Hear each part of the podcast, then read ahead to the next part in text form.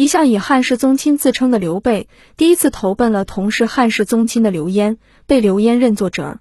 然而在刘焉这里没有受到重用，就投奔了同门师兄公孙瓒。按说公孙瓒和刘备早年关系是很铁的，但是就像我们现在的同学会一样，公孙瓒的发迹要比刘备早很多，成绩也比刘备好很多。所以公孙瓒不知道有意还是无意，没对刘备这个同学太上心，随便就安排了官职。这引发了刘备的不满，于是借着曹操攻打陶谦的机会，主动跑到陶谦这里投奔。没多久，陶谦病重，他的两个儿子也稀里糊涂的死了。于是陶谦就把徐州让给了刘备。就在刘备准备在徐州大干一场的时候，因兵败而无处栖身的吕布就来把刘备的第一块根据地给抢了去。刘备只得厚着脸皮再投靠在吕布手下。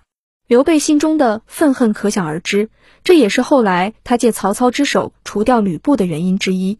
后来曹操举荐刘备为左将军，刘备就算是曹操的人了。在煮酒论英雄后，不甘人下的刘备趁乱又打下徐州，曹操当然不愿意了，又来打刘备。刘备兵败投靠袁绍，被袁绍猜疑后，又投靠荆州刘表。哎，话说这刘备果然是编草鞋出身。跑起路来根本不担心鞋子的损耗问题。要说三国里谁去过的地方最多，恐怕刘备当属第一了。可以说他的足迹几乎遍布全国了，比后来的徐霞客跑得还远。再回来说刘备在荆州的事情，刘表死后，他两个儿子一个死了，一个投了曹操。开个玩笑说，这刘备的气场可真不小，到那个地方都要克死几个人才行。去徐州。陶谦和儿子死了，拉荆州；刘表和儿子也死了，果然是一克就克全家呀。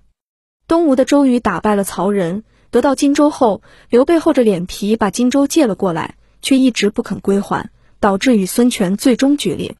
刘备最后一次跑路，也是最终落脚点，竟然就是自己的起跑点。他来到了益州，益州是刘备第一任老板刘焉的儿子刘璋的辖地。天真的刘璋居然引狼入室。最终，刘备和法正里应外合赶走了刘璋，开始准备启称帝的工作了。综上所述，在厚颜和反复无常的品德问题上，刘备一点也不比吕布差。